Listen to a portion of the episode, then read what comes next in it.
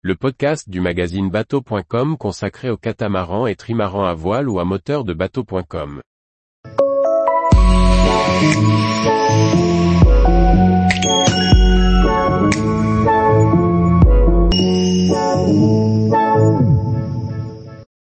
Porquerolles, polémique autour des zones de mouillage réglementées à venir. Par François-Xavier Ricardou. Le parc national veut réglementer les mouillages autour de Porquerolles en installant des bouées. Une concertation est ouverte, mais les plaisanciers regrettent de n'y avoir pas été associés. Ils se défendent en se constituant en association pour faire entendre leur voix. Leur porte-parole nous présente leurs revendications. Le parc national de Port-Cros projette de réglementer les mouillages autour de Porquerolles en installant des bouées. Il met en avant deux raisons principales pour justifier cette action. L'agression des herbiers de Posidonie par les ancres et les chaînes des bateaux au mouillage. La surfréquentation. Dans ce cadre, il annonce avoir organisé une large concertation.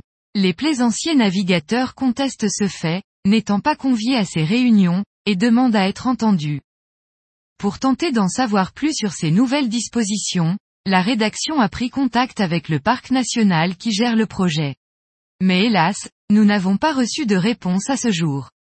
En revanche, Xavier Delataille, contestataire actif, nous expose ici la position des plaisanciers qu'il représente. Pour se défendre et se faire entendre, les contestataires se sont organisés autour de deux associations.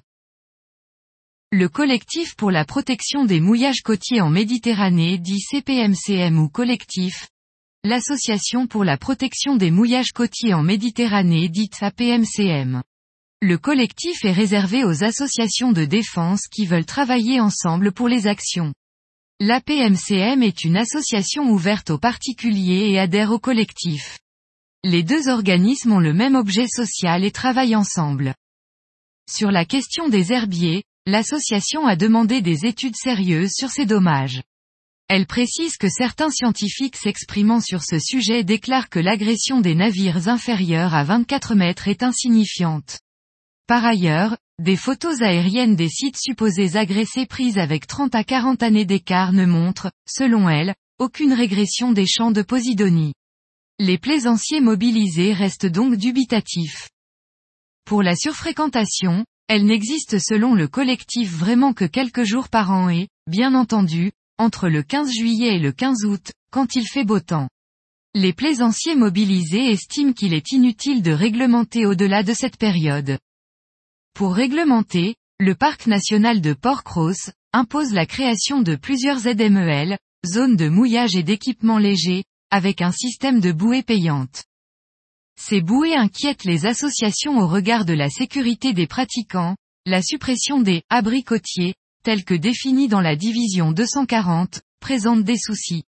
Cette même division attribuant au chef de bord des responsabilités importantes en termes de sécurité de son navire et de son équipage, il semble indispensable de les laisser libres d'accès en cas de coup de vent ou de force majeure. Une ZMEL limite les possibilités de mouillage les rayons d'évitage entre des bouées fixes et une encre n'étant pas compatibles.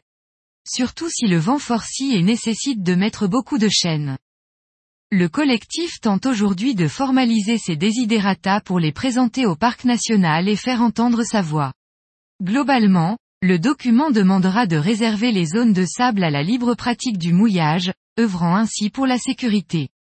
Mais surtout d'être partie prenante dans les décisions prises pour ces zones de mouillage. Tous les jours, retrouvez l'actualité nautique sur le site bateau.com. Et n'oubliez pas de laisser 5 étoiles sur votre logiciel de podcast.